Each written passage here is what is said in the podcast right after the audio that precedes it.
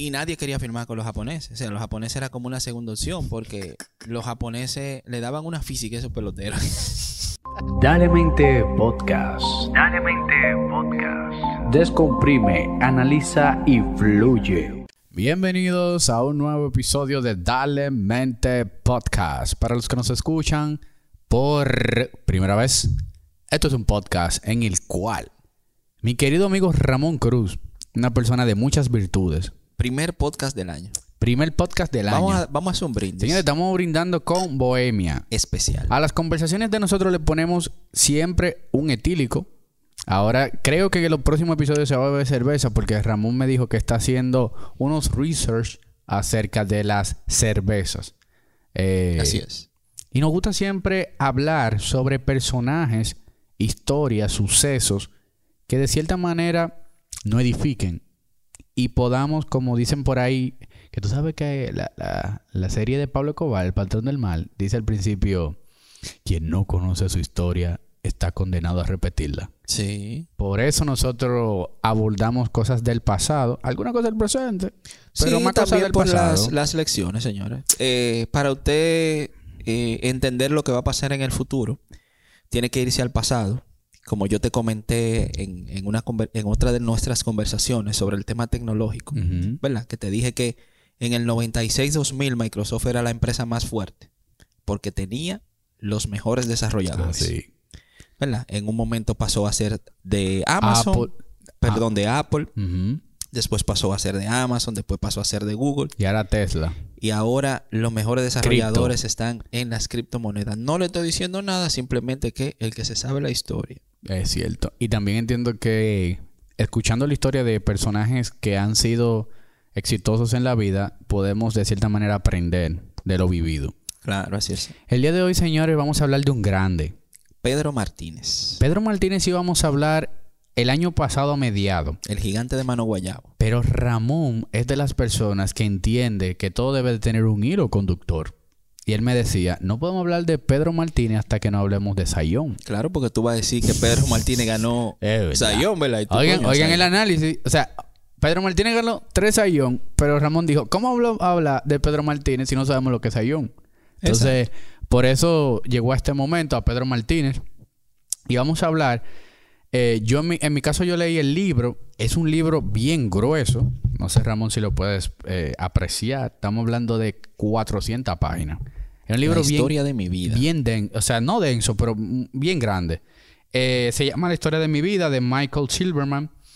Y mi querido Ramón va a hablar de su cabeza porque ese tigre tiene- está mueblado. Yo te voy a hacer una pregunta antes de nosotros hablar de Pedro. Cuéntame. Un, ¿verdad? Uno de los mejores peloteros que ha dado la historia del béisbol y, y este pedazo de tierra, República Dominicana. Pedro el. Grande. ¿Qué te motivó la de Pedro Martínez? ¿Cómo llegamos a Pedro Martínez? Mira, ¿Por qué? yo soy muy de, de ver entrevistas. Me encanta ver entrevistas. Y me gusta ver entrevistas de atletas. Pasa que desde que escuché a Pedro Martínez en una entrevista hace bastante tiempo, hace 8 o 7 años, me di cuenta que él era más que un pelotero. Entonces, desde ese momento le he dado dando un seguimiento y en el último año he estado muy vinculado al tema de la pelota. Y yo soy de la persona que si entro a una industria, tengo que saber de la industria Excelente, mi hermano. automáticamente entro a la industria, comienzo a entender que el juego de pelota, la responsabilidad más grande recae en el pitcher. Así es. Un pitcher te bota un juego y un pitcher te gana un juego. en un lanzamiento. Entonces yo dije, ¿cuál es el pitcher más exitoso de los últimos tiempos? ¡Wow! Es dominicano. Era Pedro. Pedro Martínez. Y cuando vi que tenía un libro, que Ramón sabe que yo no escucho ningún audiolibro. Este nombre. yo Eh, soy ahí él no ayuda chapado la, a la antigua. sí, ahí él no ayuda a la, la humanidad. Nada de eso. Ni Entonces- paperless, nada de eso, ni, ni, ni environmental, nada. Me topé esto con que en casa cuesta, valga la cuña, y de una vez lo compré. Y cuando vi también que Vladimir Guerrero también estaba dentro de la gente que, como que el prólogo, ¿qué se llama eso? Ajá. Eh, me gustó muchísimo. Vamos a arrancar. Vamos arriba. Pedro. Departamento de El Infancia. departamento de infancia. Pedro Martínez, señores. Es verdad, así como tú dices, eh, Pedro no solamente es o fue un gran eh, astro dentro del, del play, dentro del béisbol, sino también fue o es un gran ser humano, todavía, gracias a Dios, lo tenemos con vida. Y Pedro fue en un momento, señores, el, el sueño de millones de jóvenes dominicanos que querían llegar al béisbol de grandes ligas. Y posiblemente fue la inspiración todavía aún más, ¿verdad? Porque hay muchos peloteros ustedes dicen, eh, bueno, eh, sí, pero otros peloteros también son inspiración. Pero Pedro fue todavía mucho más inspirador porque Pedro era el underdog. Eh, tradúceme eso. Pedro Martínez era el como el menospreciado, ¿verdad? El que tenía menos posibilidades, Menos posibilidades. de su familia para llegar a ser lo que es hoy. Eh, y nada, eh, creo que muchos han escuchado de Pedro. Pedro viene de una familia bien pobre de Mano Guayabo, 1971. ¿De lo de ahora o de lo de antes? del 71, señores. Creo que por ahí 71. hubo ciclón en esa época. 1971. Estamos hablando de Pedro Martínez. Viene de una familia eh, de bajos recursos. Eh, cabe destacar que aunque Pedro eh, durante su infancia tuvo muchas precariedades, Pedro tuvo un hermano que era Ramón Martínez, eh, que era más grande que él. y- 6 pies, 4 pulgadas. él era el antagónico de Pedro. o sea, todo lo que no era Pedro era su hermano Ramón. El atleta de la casa. Era el atleta de la casa. Eh, era una persona con un físico bastante interesante, una buena estatura. eh, el atleta ideal, el atleta de la familia. Pero Ramón que llegó, fue el primero que llegó a, a llegó grandes ligas. primero a grandes ligas. Eh, Ramón jugaba para los Dodgers. Eh, Los Expos de Montreal. no, son dos equipos diferentes. Ramón o Pedro. Porque Pedro llegó primero a los Dodgers. Dodgers y después con Y los después- bueno, Expos. realmente sí. Yo creo que era, eh, sí, ambos tuvieron como que el mismo salto. En los Dodgers, eh, para los que no viven aquí en República Dominicana, República Dominicana es una industria de la pelota y produce tantos peloteros que muchas organizaciones de grandes ligas tienen sus campos de entrenamiento Tienen sus escuelas. aquí en República Dominicana.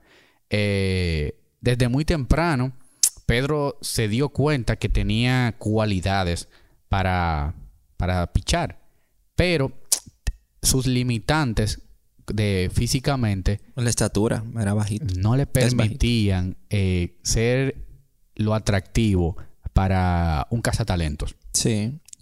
Eh, Usualmente aquí, por ejemplo, las, los mismos entrenadores y academias. Y ahora, tú sabes, muchas cosas que han flexibilizado porque ya hay precedentes, ¿verdad? Pedro fue un precedente. 5, 5, 10, 5, 11. Claro. Piche no. Tú no Claro. puedes ser piche porque los piches tienen que ser de 6, 1 para adelante. Claro, Por un tema ya de, de los precedentes que habían anteriormente. claro. Pero Pedro sentó ese precedente, pero antes era así, era más difícil. Tú a Totalmente. esa, a esa altura, no piche, tú estás loco. Pedro hizo algo muy interesante que fue complementar una debilidad. La debilidad que él, como él la complementó, fue corriendo. Pedro, cualquier persona le daba 10 vueltas al estadio, Pedro le daba 40 vueltas al estadio. E hizo de Pedro una persona con un cuerpo bastante atlético, pero para las personas que han realizado algún lanzamiento, saben que donde viene la fuerza del picheo está en los pies. O sea, en las piernas. en las piernas. El, el balance del cuerpo, la posición de las piernas, la mecánica de los movimientos de, de pitcher requiere mucho de las piernas. Y eso también le ayudó bastante a Pedro a lanzar. Pero vamos de una vez a arrancar como con cosas interesantes de Pedro, porque mucha gente en, a rasgo general conocen a Pedro, porque Pedro tiene 50 años. Sí. Dígase que mi generación sabe mucho de Pedro. Pero yo Sí. entiendo que hay muchas cosas que pueden como que servirnos a nosotros para... Y tú sabías que, hablando de infancia, el- ellos son creo que cuatro hermanos. El que era, tenía los mejores rasgos no llegó a ser pelotero, que se llama Chapi, le dicen Chapi. Chapi Martínez. no- esa, no me la Ese sabía. era el pelotero de la familia, de verdad. Para que tú veas. Y se dio una situación que posiblemente se dé muchas, o se ha dado, se ha repetido muchísimas veces. Él era el que tenía las mejores condiciones, las mejores cualidades. Pero no siempre el de las mejores cualidades es el que llega. Así es. Hay una... El libro cuenta eh, que Pedro, al inicio, cuando comenzó a hacer sus lanzamientos, él tenía una fuerza, o sea, tenía muy buena fuerza, pero claro, en ese tiempo era muy joven, no tenía buenos comandos de su picheo, pero tenía algo interesante, que él pichaba hacia adentro. Para que entiendan un poco en términos de, de béisbol, pitch, el, la zona de strike está en el medio del cuadro donde batea, eh, donde hace el, swing el bateador, y entre las rodillas y el pecho del, bateador. Esa es la zona de strike. Entonces, cuando dice que pichaba hacia adentro, era que la bola entraba muy pegado del bateador. Pedro siempre dijo que esa era la manera de él retar y poner como, hey, estoy yo aquí. O sea, soy yo que estoy pichando aquí. Automáticamente él, él, pichaba hacia adentro, el bateador se echaba para detrás. Y entonces le daba más margen a él para él poder pichar. Una persona, uno de sus entrenadores iniciales, le decía a Pedro, pero tú no puedes estar pichando tan adentro, tú vas a lesionar a una gente. pero él entendía que eso era lo diferente que él tenía en sus picheros. Es que hay un tema, hay un tema psicológico ahí. Claro. Cuando tú te paras en el plato a batear, ¿verdad? Y a ti esa pelota te la tiran porque Pedro, a pesar de que era chiquito, Pedro tiraba duro. Pero vean, acá un peñón, ¿eh? Pedro tiró, Pedro, eh, él llegó a tirar máximo 101, pero Pedro tiraba 90 millas sin problema. Normal. Y una pelota que te pase cerca 90 millas sin problema, no es un tema solamente de, ganar, de ganar espacio en el plato, es un tema de imponencia. ¿Entiendes? Y que tú viste la pelota que te pasó cerca. Tú dices, coño, espérate. Eso intimida. Aunque tú te pongas encima el plato. El bateador de una vez se intimida. Totalmente. Con ese lanzamiento. Cuando el luego pasa, eh, Ramón comienza a introducirlo en la organización de los Dodgers, sobre todo aquí en, local, para que comenzaran a, verlo y, el tema del cocheo de, de pitcher. Cuando el pitcher vio, Ramón, que él estaba tirando esa bola adentro, él le dijo, no deje de meterla adentro. Ahí es que tú haces duro, no deje de meterla adentro.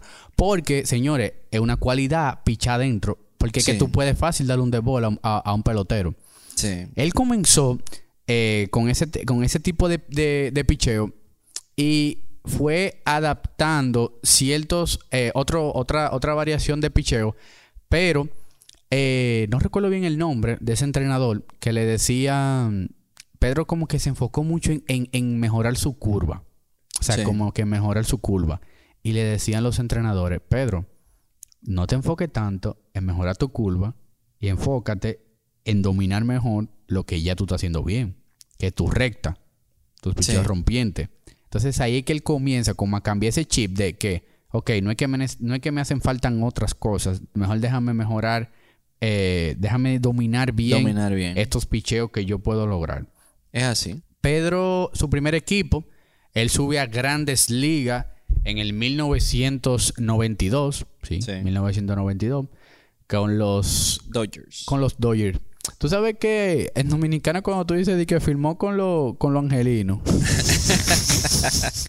yo creo que tiene que ver por, por la por lo local que se ha vuelto, eh, lo, local que ha sido la historia de los Dodgers aquí en República Dominicana. Yo creo que tiene que ver mucho con eso. Sí, que la academia de los Dodgers era una de las primeras academias de béisbol aquí. yo creo que sí, que tiene que porque aquí cuando dicen firmate con los, los, Sí, entonces aquí, aquí estaban inicialmente los Dodgers y los japoneses. Bueno, la academia de los japoneses, creo que la caleta Boca Chica.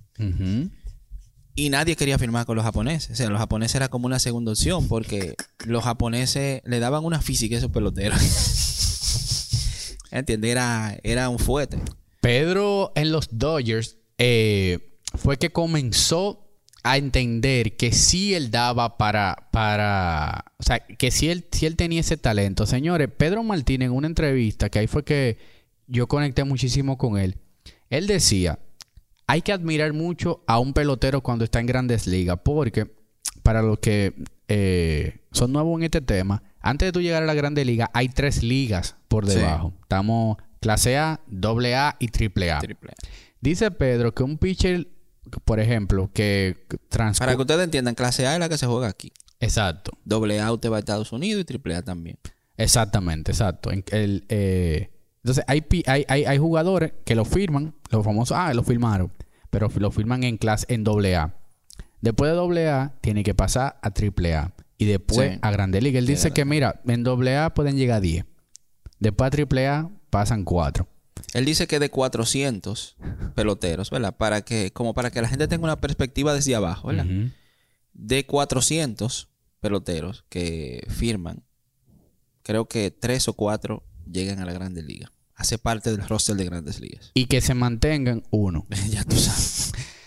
Eh, hay una, una frase muy famosa dentro del libro que dice el corazón de un león.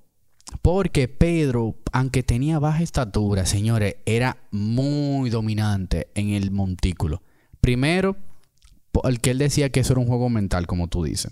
Él decía que en el momento en el que él delataba cualquier gesto con su cara, podía darle instrucciones Sí. al bateador de cómo él venía o de qué tanto miedo él tenía.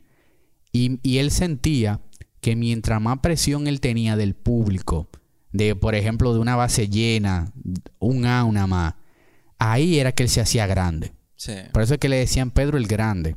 Él sentía que él tenía un corazón de un león. Aunque le decían primero Pedro Wow, antes de ser Pedro el Grande. ¿Por qué le decían Pedro Wow? Te voy a decir ahora. Tú sabes que esa parte de él eh, viene de que Pedro, de los cuatro hermanos, Pedro era el más retado. Era, era guapo. Exacto. Ustedes saben lo que es una gente nada. Eh, Pedro era de los hermanos el travieso.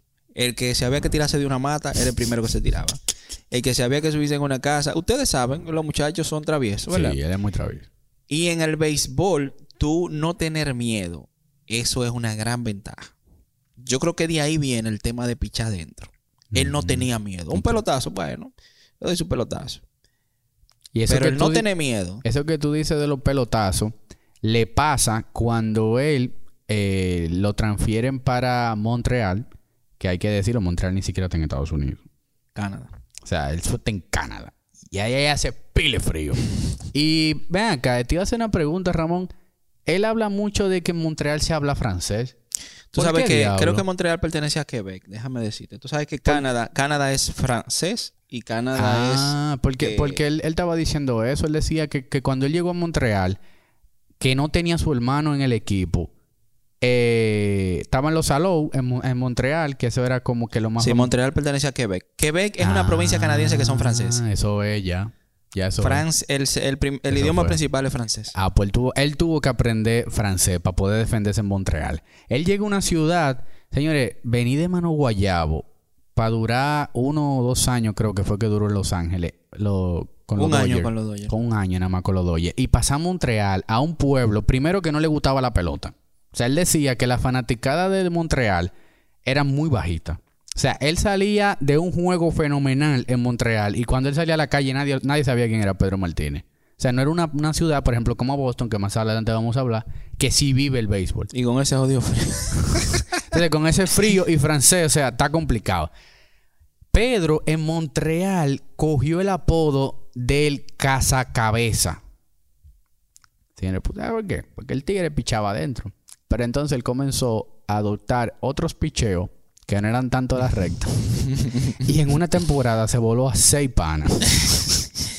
Pelotazo en la cabeza. eh, Es una vaina loca. Señores, Pedro comenzó a hacer noticia y todos los managers de los equipos querían la cabeza de Pedro. Comenzaron a sacar un sinnúmero de artículos que Pedro iba a dañar la liga, que Pedro se iba a lamber a sus mejores veteranos. Pero ¿qué pasa? Que esa, esa fama, aunque a él de cierta manera le hacía ruido, le estaba creando una- Reconocimiento. Óyeme, yo soy chiquito, pero no te pases conmigo. Reconocimiento. Tenme miedo cuando estoy pichando. Toda esa vaina se suma, ¿verdad? Ya ustedes están escuchando más o menos el tema de Montreal, ¿verdad? La mala promoción y digamos que el cómo la prensa estaba volando a Pedro. A eso usted le suma el tema de que él era pequeño, ¿verdad? Porque Pedro viene a demostrar. No igual que un pelotero normal que tiene condiciones Claro. físicas. Entonces, hay otra vaina. Tú tienes todavía más interés en demostrar cuando tu hermano es el super pelotero. Porque Ramón, cuando Ramón, cuando Pedro llegó, Claro, Ramón estaba era- parado. Claro. No, y él ya estaba manteniendo heavy a la familia y todo. Y, y era- y esa, era su, esa era su referencia. Claro, esa era su referencia. Entonces, eh, Pedro habla mucho de eso en su autobiografía, el tema de El hermanito de Ramón. Exacto. El El, equillado esa vaina. el hermanito de Ramón. Qué quille. Él se quilló pila eh, con el coach de picheo de Los Ángeles porque eh, estaban en un juego complicado. Es bueno que ustedes entiendan que el pitcher abridor, por lo regular, es el mejor pitcher de la rotación. O sea, el pitcher que está, que, que está hábil para picharte el juego entero. O sea, Pedro Martínez tuvo varios juegos que él pichó de inning 1 hasta el inning 9. Y entonces Pedro, en un juego medio complicado, a lo entran como pitcher relevista. Dígase que él pasó eh, Eso, sí. después de un pitcher. No fue el pitcher Ah, cerrador él entró como relevista. como relevista. Y lo llaman, ¡Wey! El hermanito de Ramón, que entre. Y él, tu maldita madre, pero yo me llamo Pedro Martínez. ¿Cómo que elegiste? ¿Cómo que el hermanito de Ramón?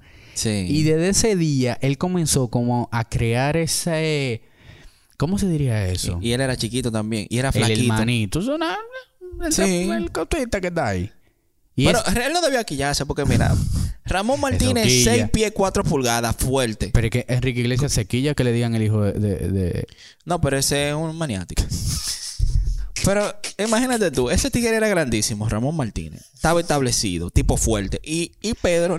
Era odioso, era odioso Ramón. Eh, Pedro dice que, que, que su hermano lo llamara para preguntarle cómo estaba. Eso era lo, eso era lo mejor del mundo.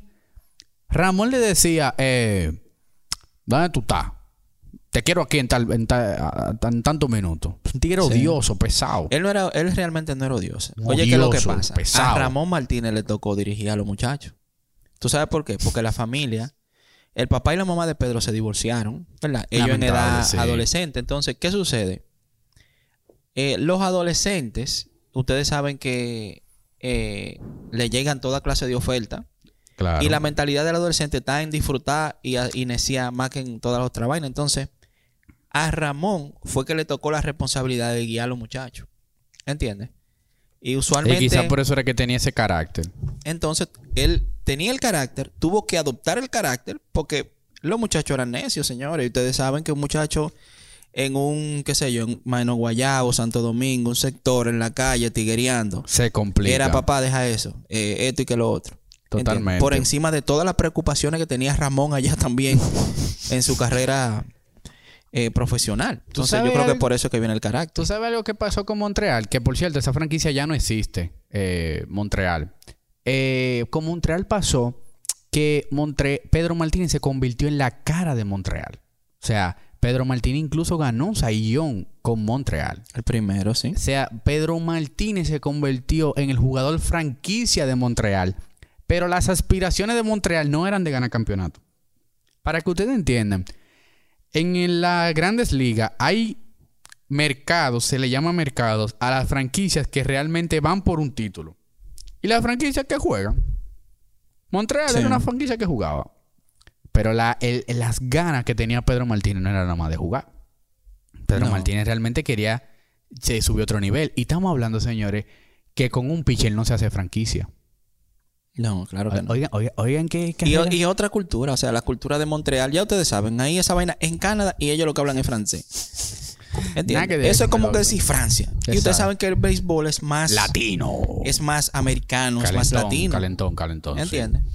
Ese. Eso es más poético los franceses. Ahí comienza, eh, se vence el contrato con Montreal. Pedro Martínez eh, está buscando otros equipos a, que, a cuál pertenecer. Eh, pero la única carta que tenía para jugar Montreal era Pedro Martínez. Por lo que tenían que entregarle, la otra organización tenía que entregarle o un pitcher para poder relevar a Pedro Martínez, aunque no tenga un sayón ni, ni siquiera tenga las, las estadísticas de Pedro, pero un pitcher y también estaban pidiendo un, bat- un bateo de poder. Para de cierta manera construir algo. Pero vuelvo y repito, las aspiraciones eran muy bajitas de Pedro Martínez. Sí. Y Pedro Martínez llega Inclusive, las aspiraciones, o sea, del equipo eran tan que él, él, él tuvo que cogerse como dos semanas libres porque él quería dejar la pelota. ¿Entiendes? Cogió para acá, para la finca. Él quería dejar la pelota. Y, y suerte a muchos dominicanos que el manager era eh, Felipe Rojas. Era Alou. Aló. Felipe Rojas Alou. El papá Como de los dominicano, como dominicano, él entendía más un poquito a los muchachos o los peloteros criollos. Y ellos también lo veían como una figura, tú sabes, medio padrino. Que se llevaban bien. Y además Felipe era un tolete de manager. Y él se, él se sintió muy mal por el tema de, de Montreal. ¿Y ponte que vete ¿Y qué yo hago aquí? Dios Yo no, mío, quiero, dijo, claro. yo no quiero jugar pelota. Y me estoy gastando, desgastando aquí. Sí. Y él le dijo, yo voy a dejar esta vaina, yo me voy. Y Felipe le dijo, no, cógete dos semanas. Tranquilo, cógete dos semanas, vete. A mí, Cal- a mí me pasó Bobby. lo mismo. Calma, Bobby. A mí me pasó lo mismo. Y yo una semana me sentaba en un barquito ahí a pescar una vainita. Y a las dos semanas yo dije, no, el béisbol es lo mío. y así mismo le pasó a Pedro. Eso fue lo que le pasó a Pedro. Pedro, se hicieron varias, se hicieron varias ofertas. Pedro incluso menciona que hasta los mismos Yankees estuvieron interesados, pero eh, las ofertas no eran lo, lo- lo suficientemente interesantes para, para, para Montreal. Y Pedro cae en el legendario, en el equipo que todo el mundo los reconoce. Los Medias Rojas de Boston. En el equipo que él ganó su primera serie mundial y su única serie mundial. Así es. Los Medias Rojas. Un de equipo. Boston, Massachusetts. Sí, señores. Pedro hace mucho énfasis en, en- en el tema de, de todas las cosas que él tuvo que pasar. Porque miren, ustedes ven. Ya dijimos, digamos que las cualidades físicas que él tenía. En los Dodgers él duró un año nada más. Fue por eso. O sea, el manager creo que era La Sorda. eh, Don La Sorda. Tom la solda. Tom La Sorda. Él desahució a Pedro. ¿verdad? Después de su experiencia como relevista. Y él dijo públicamente, Pedro es muy chiquito Para ser un lanzador exitoso de grandes ligas. Ujú. ¿Entiendes? Y por eso nada más duró un año en los... Y, no por nada, pero la solda tenía un peso en lo que estaba diciendo. Claro, porque imagínate, ese tigre es el que tiene todo el tiempo en los Dodgers. Claro, claro. Los Dodgers es una franquicia importante. Una establecida con, tra- con trayectoria. No una franquicia a nivel tal vez de los Yankees a ganar campeonatos, pero la mayoría de los peloteros buenos pasaron por ahí. Es como una escuelita. ¿Verdad? El centro. Es el centro. Pasa a centro. Sí. Si él dice que es bueno o si el pelotero es bueno y él hace buenas negociaciones, porque hay, mucha, hay muchos equipos de béisbol que su interés no es ganar campeonato. No, para nada. Ellos viven de eso de negociar. Mantener, mantener. Mantener eh, jugadores, crecerlo, Claro. cambiar dinero. Llevarlo a Grandes Ligas y cambiarlo, venderlo. ¿verdad? Y más que los Dodgers era una es una de las franquicias más antiguas aquí. Y aquí en la mina. Claro. O sea, los Dodgers jugó y juega ese papel todavía. Pedro llega a un Boston que no es el Boston que conocemos ahora. Pedro no quería ir para Boston, señores. Boston era un equipo malo. Sí. no. Boston no llegaba ni a los playoffs. Boston no llegaba No. a conferencia, a final de conferencia de liga. Boston no llegaba aparte. Y mucho menos, vuelvo y repito, se hace franquicia con un pitcher. Estamos hablando que un pitcher abridor te juega hoy lunes y no te juega hasta el viernes. Entonces, No. ¿con qué tú haces en esos cinco días? Y un pitcher te puede hacer ganar un juego de cinco o de cuatro en una, situ- una situación complicada. Por lo que la ofensiva es muy importante. Sí, claro que sí. Pedro llega en el 97, sí, 97, hasta el 2004. Y en esos siete años que Pedro duró en Boston, su queja siempre fue que él no sentía un apoyo de la ofensiva. Duraron varios años en los cuales él tuvo muy buenos números, Claro. pero sus números no se veían realmente en la cima porque el equipo no ganaba. Estamos hablando, señores, que la efectividad de Pedro esos años andaba por debajo de 2. Sí. Él era de, de Pedro, andaba por debajo de 2. Bueno, cuando él ganó el Sayón era como 1.90. ¿Ustedes me están entendiendo? Y él lo cambiaron después del Sayón. Eh, no, él lo cambiaron el mismo año que ganó el Sayón. Cuando él ganó Ese el Sayón, sí. el mismo año. Y él ganó el Sayón con 1.90 y pico. Esa, esa, esa estadística lo que dice es cuánto, cuántas carreras esa persona permite por promedio. O sea, que por cada juego, por promedio, él solamente permitía dos carreras. En un, abri- en un pitcher abridor que está estructurado y, Y, logró, entrenado logró para seis años. 300 ponches. O sea, 300 ponches. El que lograba. Por eso que yo te Y digo juegos que él- perfectos también lanzó. cuando él hizo eso, ahí fue que empezaron la gente a decirle Pedro, wow. Pedro, antes de ser Pedro el Gran. Antes de Pedro ser Pedro, el Grande. wow. Sí, porque Pedro era el underdog, señores. Nadie creía que Pedro iba a llegar. Entonces, cuando Pedro ponchó 300, ¿verdad? Eso fue antes de ganar el Sayón. Ponchó 300 y ganó por encima de 20 juegos y Sí. perdió como 2 o 3. Oh, La gente, Pedro, Pedro, wow. Wow, Pedro, wow. y él mismo hace su anécdota. Entonces después gana el Sayón. Oh, Pedro, Wow, wow, Pedro. Entonces ahí él se convirtió en Pedro Wow como por tres años. Hasta que él repitió otra vez la hazaña. Hay una, hay algo que me gustó mucho, Ramón, que creo que eso nada más sa- sale en el libro, porque es una, es como de esas anécdotas que a mí me fue de la cosa que más me impactó, porque yo te estaba contando eh, detrás del micrófono que tú te lees un libro entero, pero tú como que nada más hay par de pinceladas que tú recuerdas, pero hay algo que me marcó y lo estoy viviendo ahora que estoy yendo todos los días al play. ¿Tú estás yendo todos los días al play? Claro, Ah, ¿verdad? yo tiene finales. Ah, ¿verdad? Que tú eres un gigante ahora. ¿Tú sabes lo que pasa en el play? En el play, hoy tú eres el mejor si ganaste el juego. Y mañana tú eres el peor si, si por ti se perdió. Sí, lo perdiste. Pedro, cuando inició con Boston, él lo recuerda a sí mismo. Él duró como seis juegos rompiendo. Y todo el mundo, Pedro, Pedro. Señores, el Fenway Park es el estadio más icónico de la, del béisbol. O sea, es el estadio más viejo en la actualidad Sí. y es el que guarda más historias.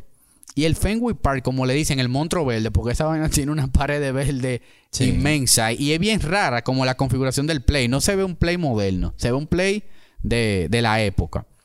Y dice Pedro que cuando ese monstruo verde, aplaudiéndolo, "Pa, Pedro, guau, guau". Un día él le fue mal, porque llegó con unos dolores en el hombro, que sé yo cuánto, y le Sí. fue mal. Y vocea a uno, y por eso es que te estamos pagando tú esos millones. Quillao. Y dice él que él en- desde ese día a- hacia atrás, él siempre como que escuchaba todos los comentarios que venían del play. y él cuando se bajaba del, del montículo, él levantaba la gorra como en reverencia a que lo había hecho bien. Ese día que, que lo hizo mal, no hizo la reverencia, claro, porque le había ido mal, pero cuando se iba caminando para el dogout, escucha a esa persona diciéndole ese, ese desagrado y también escucha otros comentarios también despotricándolo. Sí. Este enano, por eso fue que pagamos tanto cuarto, mira cómo perdió este juego, que sé yo cuánto. Y desde ese día él dice que nunca se quitó la gorra.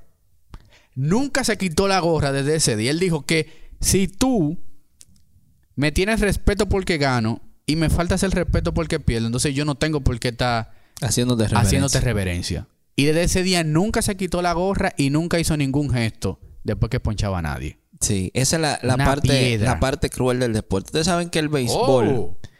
El béisbol es un deporte de muchísimas emociones y también donde la gente apuesta mucho Se dinero. apuesta mucho. Que por eso es que le pagan tanto a los peloteros, para que no se dejen influenciar por, por, por toda esa cosa. Exacto, el béisbol se apuesta mucho dinero a nivel internacional. Entonces, hay mucha gente que en esa fiebre, ¿verdad? Y más cuando aquí, bueno, aquí mismo se escuchaba mucho. Cuando usted escuchaba, va a jugar Pedro, todo el mundo estaba apostando a que Pedro iba a ganar. Por eso le dedico el episodio a Ramón Tavares. Le pregunté a Ramón Tavares que por qué él entiende que Pedro fue el grande. Y él dice que él no recuerda un pelotero que la gente dejara de ir a la universidad para ir a, a ver a Pedro pichando. Sí. La gente dejaba de ir a la universidad. La gente un dejaba los trabajos, mi toque de queda, ver a Pedro pichando. Eso era un toque de queda, mi hermano, así es. Y el que tenga el gusto. Y yo recuerdo placer- eso porque yo vi muchos juegos. Así. Diálogo, Ramón, tú, tú, tú, Tú no, tú estabas en No, yo no. discoteca haciendo flyer y vaina de eso. Yo creo que yo creo que menos, Ramón, porque yo, yo soy del 96. Yo no me tenía cuatro, yo no me tenía ocho años. No, yo no me recuerdo. No. Yo, Ah, me bueno. recuerdo de- yo me recuerdo mucho ya cuando Pedro en, en los Phillies, Sí. en Max y ese tipo Yo de cosas. viví eh, y vi. A Rexo, tú viste a, a Boston Yo pichando. vi a Boston, yo vi, yo vi a Pedro contra los Yankees muchísimas veces. 17 ponches, ponchó 17 Yankees. Sí. Y en la alineación estaba Alex Rodríguez, Derek Jeter, Posada, toda esa o gente sea, estaba. en la maquinaria de los Yankees. 17 ponches en un juego. Sí. Pedro estaba imparable. Quillao estaban esos Eso era, o sea, ese era un toque de queda. Oye, Yankee y Boston, Pedro. Oye, eso era. La gente estaba más pendiente de eso que el discurso del presidente. Qué fuerte. ¿Entiendes? Y eso, que en esa época las redes sociales no es como ahora. O sea, la media y cómo la gente está trabajando el, el contenido digital Claro. no era igual. Eso quiere decir que para tú ser trendy en ese momento, tú tenías que estar pegado. Ya tú sabes. Porque también Pedro era como la, la cara de los... ¿Cómo que tú dices? Underdog. Sí, él era. el- Él era el- la cara... el co- underdog. era como la esperanza. Es lo que tú decías Sí. al principio. Es como... Hey, yo quiero ser como... Si Pedro lo hizo, yo, yo puedo hacerlo. 5-11, señor. Era es como, imagínate esto, ¿verdad? Eh, la historia de Iverson. Alan Exacto. Iverson. Alan Iverson era chiquito. Alan Iverson era chiquito. rey de y, los Alan, y Alan Iverson era un come hombre. Come hombre. Alan Iverson era chiquitico y la donkeaba por encima de cualquiera. Y en ese tiempo donde los centros te medían casi siete pies. ¿Entiendes? Alan Iverson no llegó a ser tan, tan, tan popular porque Por era su- por su- personalidad. sí, su ¿entiendes? personalidad. Alan Iverson Fuera era, de la cancha era complicado. era controversial y toda la vaina.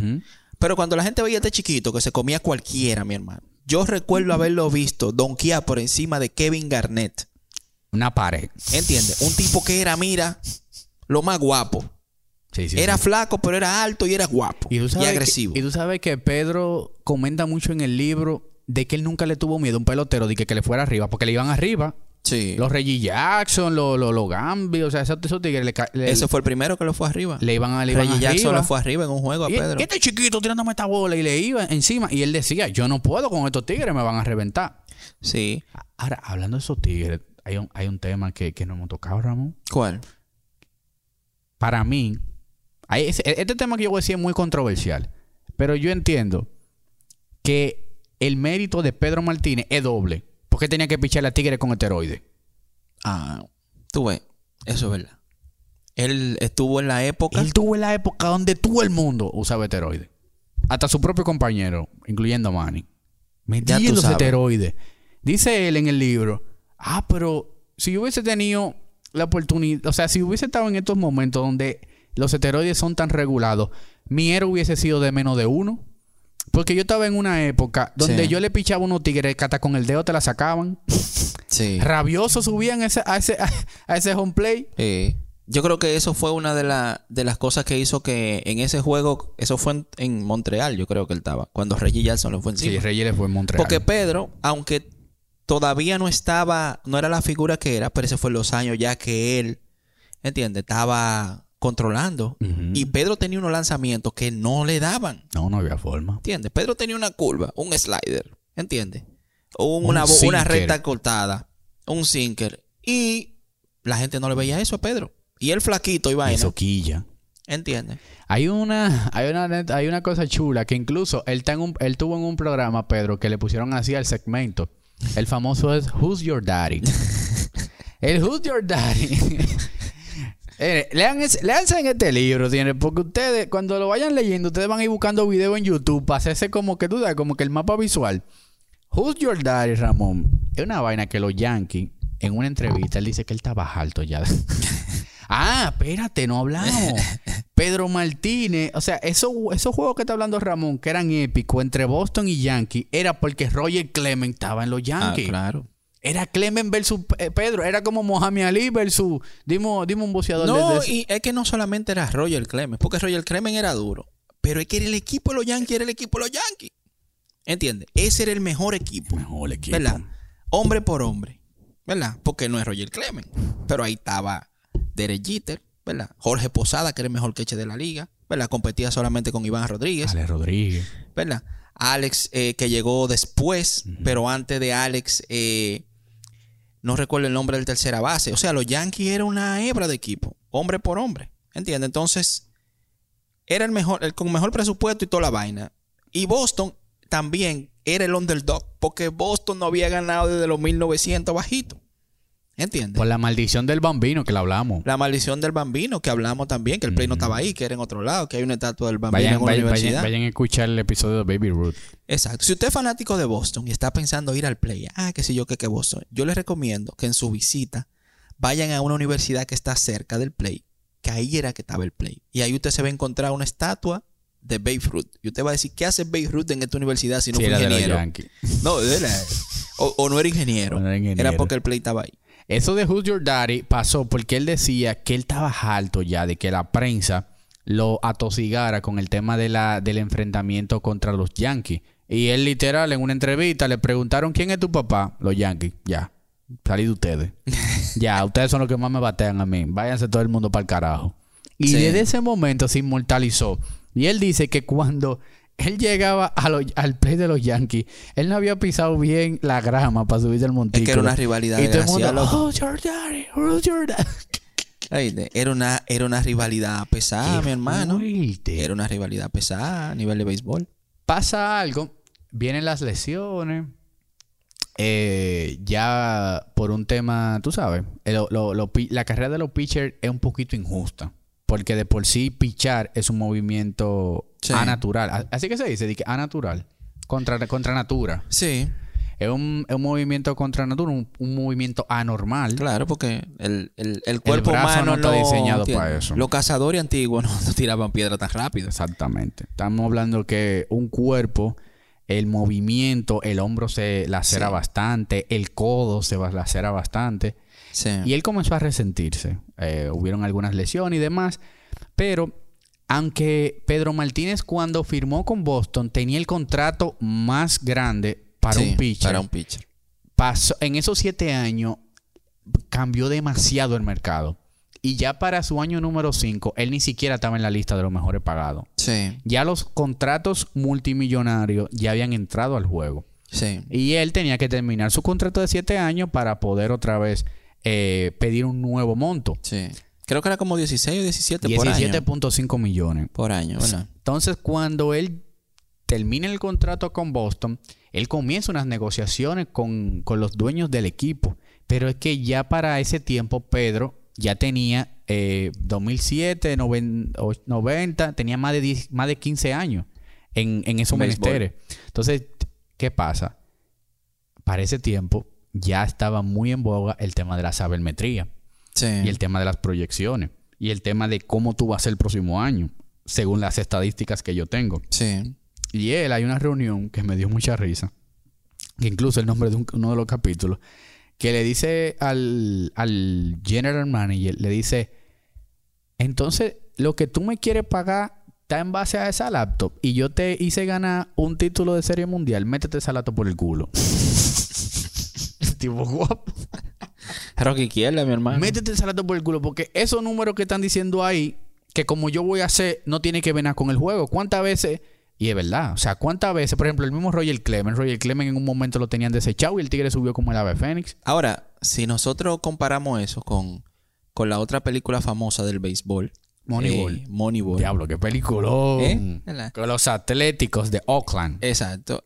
Eh, a veces uno lo ve personal. Si tú lo miras desde el punto de vista personal, tú puedes decir, bueno, Y la emoción te ¿cómo esto va a decir que si yo, que, que si yo cuánto? Pero Moneyball con atletas estuvo de Oakland. estuvo bueno, estuvo ¿Verdad? bueno, estuvo bueno. Un tema que, atento a números y estadísticas, dijo, no, no necesitamos esto, lo que necesitamos Cambió es el esto. juego. Cambió el juego. Una cosa que te decía de que, eh, ¿qué es lo que yo necesito? Llegar a la base.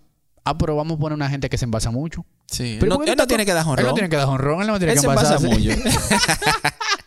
Y eso era lo que quizá Pedro, claro, por el, tú sabes, eh, él, él que hay un factor emocional. Exacto, de manera emocional. Yo soy, yo soy lo Boston, fui yo que llevé a una serie mundial y ese y tipo yo de te voy a decir algo. eh, Pedro, o sea, tuvo muchísimas luces en el tema del juego. Pero él también cometió muchos errores jugando, ¿entiendes? Yo mismo lo veí, yo lo vi jugando contra los Yankees, por ejemplo. eh, si hay algún fanático del béisbol que no escuche. Pedro, cuando se enfrentaba a los dominicanos, Luis Ojo, y creo que había Alfonso otro, Soriano. y Ah, Alfonso mira, Soriano, Alfonso Soriano estaba en los Yankees. él tenía problemas. ¿Tú sabes por qué? Porque ahí se le metía un espíritu de guapeo y venía con recta. Y esos tigres no relajaban, mi hermano. Desaparecía. ¿Entiendes? Entonces, Pedro, a pesar de que él tenía una bola rápida buena, pero Pedro dominaba con su lanzamiento rompiente. Cuando él venía a y creo que él mismo lo dice también en su autografía, que a veces se le olvidaba. Se le olvidaba. y yo, sí, coño, verdad. pero si yo sé que fulano no batea curva, ¿para qué diablo invento con una recta?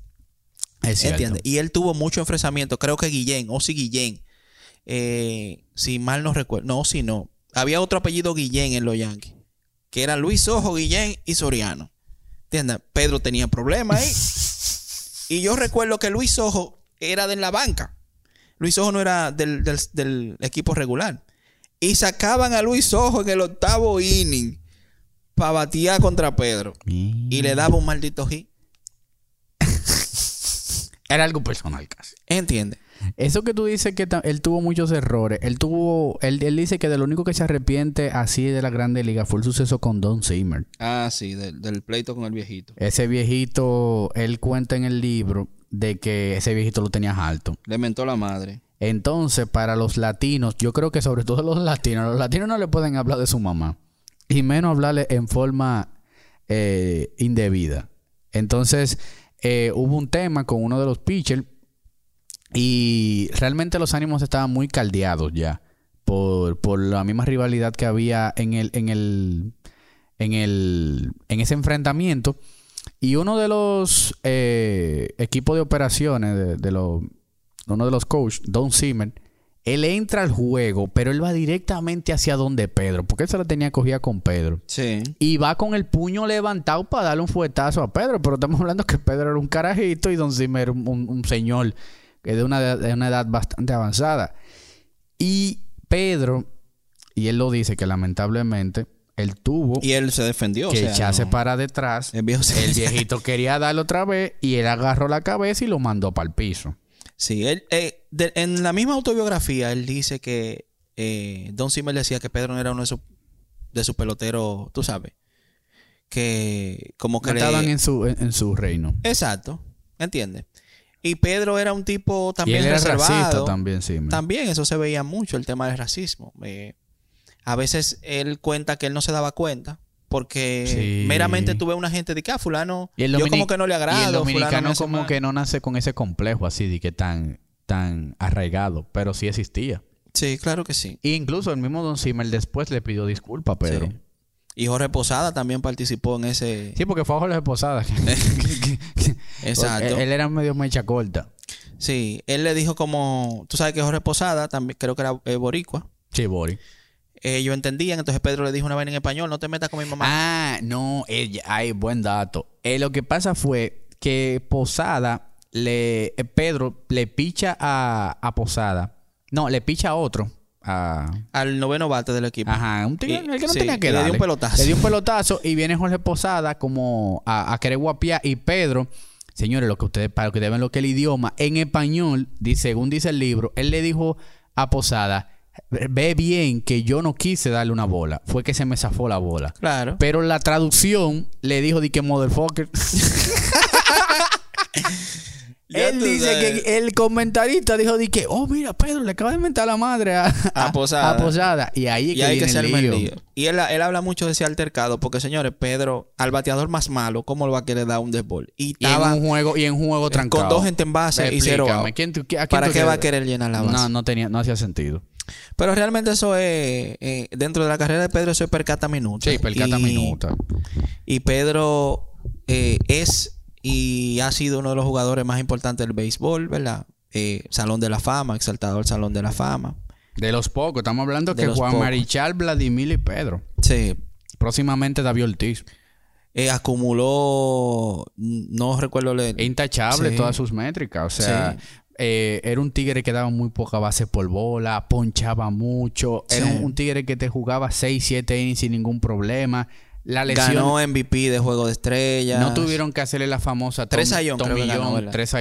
No tuvieron que hacerle la famosa Tomillón. Sí. O sea, no tuvieron que hacérsela. Eh, sus lesiones ya, por ejemplo, cuando estaba en, lo- en los Mex, eh, ahí tuvo ciertas cosas con el dedo pulgar del pie, se hizo una zapatilla y demás cosas. Pero como lesiones como tal, Sí. no sufrió. No, es, que, Eh, es que, o sea, él al final se vio afectado. Pues le da, ya. Le da y, y lo que... Y tal vez al final sí pesó el tema del peso y estatura de Pedro. Claro. Pero igual él rindió muchos años bien en, en Grandes Ligas. O sea, Estamos, suficiente. Estamos hablando que un pitcher hizo una franquicia, que era, es lo que siempre vengo comentando en el podcast. Hizo una franquicia. Es un pitcher que fuera de las cámaras es, un, es muy enigmático. Es una persona muy afable. Es una persona muy easygoing, como yo digo. O sea, Sí. realmente Pedro tú lo ves que eh, ayuda muchísimo a los nuevos talentos que vienen Sí, subiendo. tiene una fundación. Algo interesante, loco. Pedro, la, la bienvenida que le daba a los peloteros allá en el, en el dogado de, de Boston era en cuero, él, él meneándole el ripio. Pedro en cuero moviendo, Pedro, dando cadera. Él pasaba el... La gente decía, loco, pero ponte pantaloncillo. No, tranquilo, vente a nada. El que más hablaba, el que más chiste hacía en el dogado. Señores, Pedro fue el que llevó a David Ortiz a Boston. Sí. David Ortiz, la gente, lo, lo- la- Min- Minnesota, sí, lo- le, le- le dieron release. Y aquí en el Vesubio se juntaron y, y ese, y no- ese mismo día era que le habían dado release. Le dijo, loco, pero dale para Boston. Porque Pedro también incidió mucho en la gerencia Sí. durante su tiempo, su estadía en Boston. Y lo jaló para David. Y Sí. dice él que él le agradece a David porque él se, él, él se convirtió en el scout más rentable de la franquicia. Reclutada a David Ortiz. Sí. ¿Eh?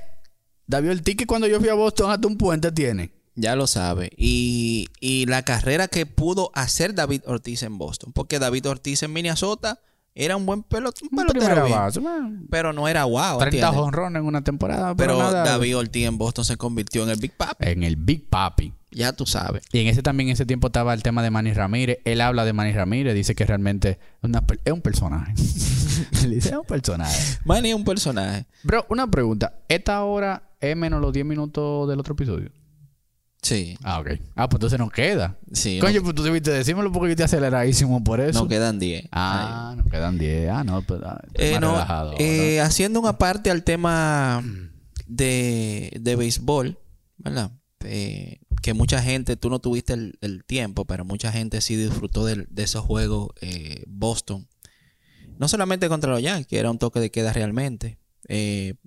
Pedro al final habla que, tú sabes, él jugó casi 20 años, 18, 19 Ujú. años, que es un, es un tiempo bueno para un lanzador. Porque muchas veces el lanzador tenía que lanzar, él tenía que lanzar muchas veces con tres días, cuatro días de descanso. No era siempre cinco días. Y Y lanzadas 100 y 120 picheos, que es bastante. exacto, a veces le tocaban juegos, porque como era bueno, él a veces llegaba al noveno inning. O sea, él, Sí, que- su que- juego completo que, que- a veces se lo desbarataban en el 10. O sea, Pedro tú tiró juegos perfectos Sí. al noveno inning. El primer juego perfecto que él lanzó se lo dañaron en el décimo inning. en el décimo Sí. inning, ¿entiendes? Eh, O, o- o el, o el coach le decía, espérate, que es que tú eres tú el que mejor le picha a Ichiro, Ichiro Suzuki. era. sí, Chiro Suzuki. no, tú eres el Oye, ese era, ese era Ichiro. otro criminal de Ey, los eh, Yankees. no, no, no te... Dame un, inning- dame un out más para cerrar. Y ese tigre de granado ya que no sabía más qué más pichar. Y él habla de eso, que él tuvo que pichar muchísimas veces con dolor en el hombro, ¿entiendes? Esa, eh, y habla de eso como la parte de que la gente no, no ve del, del pelotero, el esfuerzo que hace el pelotero. Y él también habla mucho de... Él, él fue un abanderado, señor, de los latinos y de los dominicanos. Él siempre hablaba de República Dominicana, pero también se volvió como un defensor de República Dominicana, porque incluso con el tema de Sammy Sosa, cuando pasó todo el tema de los esteroides y demás, él sale en defensa de Sammy Sosa, aunque él no conocía a Sammy Sosa. Él lo Sí. que dice es que la prensa, así mismo, como tenían un traductor si el pelotero era asiático, también tenían que haber un traductor si el pelotero era latino. Y Pedro Martínez fue uno de los propulsores de que pusieran un... O sea, que, que te firmaran el contrato con un traductor. No, eso, eso realmente es un milestone. Porque Sammy Sosa no, ma- no manejaba bien el inglés. Y las declaraciones que él dio después de los esteroides, la, La la demasiado. Entonces él dice, eso es, des- es, un, es algo injusto. Es Sí. deshonesto porque tú, le, tú lo estás traduciendo en un idioma que él no domina y él no se puede defender. Sí. Con un vocabulario de tres palabritas, ¿qué va a defenderse él para poder dar, tú sabes, una Sí. excusa real? Tú sabes que yo en ese entonces, eh, también cuando pasó el tema de Sammy, eh, igual Barry Bonds también, que pasó por ese tema de... ¿Verdad? Barry Bonds tuvieron que bajarle la marcha porque si no iba a dar mil jonrones. Eh, yo entiendo, y tal vez para las, la- las personas que ven el tema de los esteroides, eh, los esteroides te pueden ayudar a aumentar la fuerza muscular. Pero tú Pero tienes que lo-. Pero tú tienes que darle bien a la bola. Sí, porque si no te desgrana el mismo esteroide. Y, si- y, y es que no es tan simple, o sea, no es tan simple con tú ser fuerte, porque si no los pesitas fueran todos peloteros. Claro. ¿Entiendes? Tú tienes que tener una técnica de bateo. Que incluso ser muy fuerte tampoco te, te ayuda mucho en la, en la pelota. No, claro que Es no. un cuerpo atlético. Un cuerpo atlético, tú tienes igual que tener, claro, tú tienes más masa muscular, tienes más fuerza, pero todavía la técnica de La bateo técnica. está ahí, ¿entiendes? El ojo, la vista y esa vaina. Entonces, tú sabes que el béisbol y en otra, tal vez en otra disciplina también, Estados Unidos tiene algo bien chévere. Que ellos te hacen rápido estrella, pero te desbaratan rápido también. En un día. ¿Entiendes? Entonces, en un día, Sammy pasó a ser la estrella estrellada De los Chicago. de los Chicago Cubs. Barribón pasó de ser el hombre que le devolvió la vida a San Francisco por muchísimo tiempo a, a nada. O sea, la imagen y la figura de ellos en el béisbol. Y mucho más, como dice Pedro, si hubiese sido gringo el que le pasa el tema de los esteroides, no hubiese sufrido las consecuencias que sufrió Sammy. ¿Entiendes? A Sammy le dieron durísimo. Y él mismo lo dice. Él dice, miren, en verdad los esteroides fue una mala decisión para lo que tomaron, o sea, para lo que se pusieron a hacer eso. Pero es que cuando, como tú dices, diale, voy a toda una vaina que tú dijiste ahorita. Cuando tú normalizas las cosas, no se ven tan mal. Sí. Cuando todo el mundo te dice, pero métete este droide para que no te canse tanto y pueda batear Claro, más. claro que sí. Tú te inyectas. Ah, mira, la patilla, la hierba, Y eso es, un el tema, perico. es un tema doble moral, porque esas son cosas que la liga lo sabía hace mucho tiempo, la gente lo sabe hace mucho tiempo. Pero, eh, claro, era muy bonito cuando nosotros veíamos la competencia de Sammy Sosa y Mark Maguire, que llenaba los estadios, ¿verdad? Que todo el mundo ganaba cuarto, la, la cadena, lleno. la cadena de televisión, ta, ta, ta, esa competencia 50, Maguire, 51, Sammy. Era muy ¿eh? bueno eso. Era muy bueno, pues ellos tenían que hacerlo ahí. Y tú sabes que eh, David, en una. Que por cierto, me gustaría un podcast de David. Me gusta David. David, en una de sus entrevistas, decía que él no entiende. Hay que hablar de mucho primera base para tú llegar a, a David Ortiz. Ustedes ven el problema de Ramón. Que, Claro. que ya tengo que desbloquear como 15 peloteros para poder hablar de Ya de tú sabes. Eh, Claro, porque tú hablas de primera base, ¿verdad? David Ortiz. La, dice David Ortiz que a él es que si a un gringo le hacen tres pruebas al mes, a él le hacen tres al día. Él lo ponen a mí acá, porque cada vez que salía de un juego lo ponían a mí. Claro. Eh, Cuando estaban, cuando, cuando lo querían complicar. Sí. Ahora, recapitulando y cerrando. ¿Qué tú entiendes que ser el underdog? O sea, ¿qué mensaje da el underdog cuando es tan successful? Bueno, yo creo que el mensaje, eh, el underdog, señores, volvemos, volvemos y repetimos, es la persona que tiene, que se ve con menos posibilidades, ¿verdad? Yo creo que la historia de Pedro es una historia de trabajo y, de esfuerzo y una historia que nos enseña una vez más que el trabajo y el esfuerzo vencen al talento. Usted puede ser el hombre más talentoso o, el más talentoso, como lo era su hermano Chapi, era el más talentoso de todo, porque era una estrella. Pero si usted no es consistente con su sueño, con su meta y, y trabaja duro como un caballo, eh, usted lo va a vencer uno que trabaje más que usted, aunque tú tengas más talento. O sea, y eso lo vemos a diario. Tuve gente, diablo, fulano, súper inteligente, En súper alfa, talentoso. el alfa, el alfa no es un tema de talento, un tema de disciplina. Es un tema de Y lo disciplina. dicen todo lo de la industria. Ese tigre no para de trabajar. No para de trabajar. Él no tiene la mejor voz, pero él no para de trabajar. Entiendo. Y por eso está donde está. Es así. Y eso te lo ve una y otra vez con otra, con otras figuras. Entonces, yo creo que es una, una muestra de que cuando se quiere se puede, de que usted puede romper las barreras, ¿verdad? Como él lo hizo. Tamaño, ok, bien, pero yo voy a, romper. Y a veces hay preocupaciones que, que a uno le llegan en desatiempo. ¿Verdad? ¿Por qué? Por ejemplo, en el caso del pelotero, que se puede extrapolar a, a otras cosas. Eh, no, a mí no me firman o yo no llego a tal punto porque yo tengo una estatura mala, ¿verdad? Eso debería ser lo último que tiene que preocuparte. Primero, tú tienes que concentrarte en tener las otras cualidades. Ok, yo no tengo la altura. ¿Qué yo necesito? Tirar 90, vamos para allá. ¿Qué yo necesito? Control, vamos para allá. ¿Entiendes? A veces es como tú desglosas el problema. Se puede ver en una empresa también. Tú quieres, o en un negocio, coño, eh, yo no consigo dinero porque no tengo contrato con el gobierno. Ok, está bien. Ese puede ser una barrera, pero vamos a enfocarnos en los otros puntos. ¿Qué yo necesito? Tengo que dar un buen servicio. Tengo que saber tal vaina, tengo que hacer tal cosa, tengo que hacer tal cosa. Entonces, haga todo lo que usted puede hacer y despreocúpese por lo que usted no puede cambiar. Y ya de ahí el destino le va a dar la razón. Coño, a la de por mil ahí. ¿Entiendes? No, realmente yo entiendo que sí, que, que Pedro es un ejemplo de la disciplina. Eh, también entiendo que cuidar mucho tu círculo te ayuda bastante a progresar. Porque Pedro nunca fue una persona de, de, de- de adentro hacia afuera. O sea, él nunca expuso a su familia, nunca expuso su vida privada. Eh, no era parte del Yexe. Lo, lo que se hablaba de Pedro era lo que él hacía en el terreno. Eh, fue un ejemplo para, para una generación que quizás ahora ya se ese, ese, ese ejemplo como que de cierta manera se ha Sí. diluido porque ha vuelto otra vez todo este tema de todos estos escándalos y demás que y no me hagan dar un ejemplo entre las estrellas y. ¿Entiendes? Las estrellas. ¿verdad? Pero Pedro, como decía eh, Ramón. Ramón, ¿eh? no, no. Como decía Ramón Tavares, eh, nadie ha trascendido como Pedro porque era dentro y fuera del terreno. Sí. Y yo entiendo que eso tú tienes que hacerlo en cualquier ámbito de tu vida. O sea, tú puedes ser el mejor publicista, pero si tú eres un hijo de P fuera de, de la agencia, Sí. no vas a trascender igual. Y creo que la grandeza consiste en eso. Sí. Él habla mucho también del orgullo, del tema de, de que hay muchos beisbolistas, ¿verdad? Que, ok, tú tienes la fama, tienes la cosa, y todo eso se te va a la cabeza, cambia tu círculo, ve eh, a los demás de una óptica diferente. Y Pedro dice, ¿verdad? Y, y mucha gente da testimonio que Pedro es el mismo. Pedro le gusta mano guayabo, le gusta caminar en su barrio Su todavía finca, su gallo. su finca, le gusta comer cocinado atrás de casa.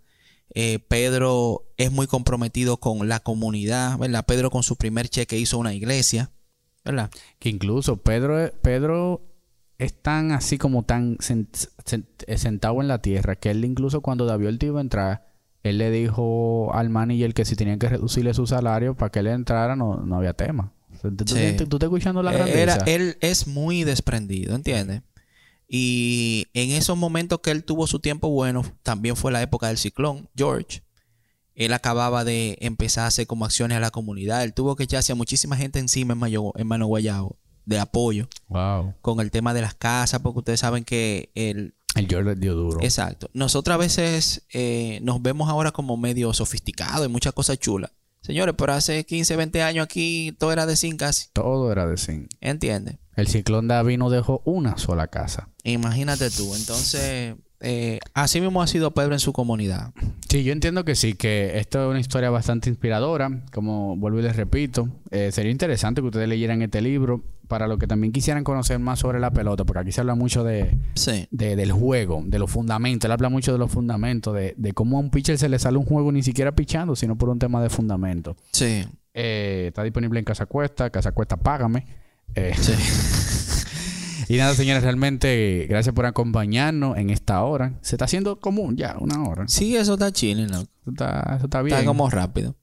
Se pasa rápido con Ramón. Ramón, una muy buena conversación. Como siempre, le invitamos a. Si tienen alguna duda, si escucharon algún término que nosotros dijimos, eh, eso dice, dijimos. ¿Qué hemos dicho? Hemos dicho, sí, se suena más lindo. Eh, si ustedes escuchan algún. Eh, no, alguna palabra que hemos dicho y le suelta, suena curiosa. Dice, ven aquí, ¿por qué el Fenway Park? ¿Por qué le pusieron Fenway? ¿Verdad? Búsquenlo. Investiguen. Sí, hay que, yo creo que nosotros tenemos, nosotros tenemos una responsabilidad, señores, social, de ese tema de, de, de mirar arriba, ¿verdad? No hace como la película que dice Don't Look Up. Mira para De arriba. mirar arriba porque nosotros tenemos que dejar este mundo mejor que como lo encontramos, Es así. ¿verdad? Entonces hay que ser curioso. Y luego que ustedes investiguen. Entender y por qué las cosas. Y se adentren en esa investigación del Fenway. Denle Mente. mente.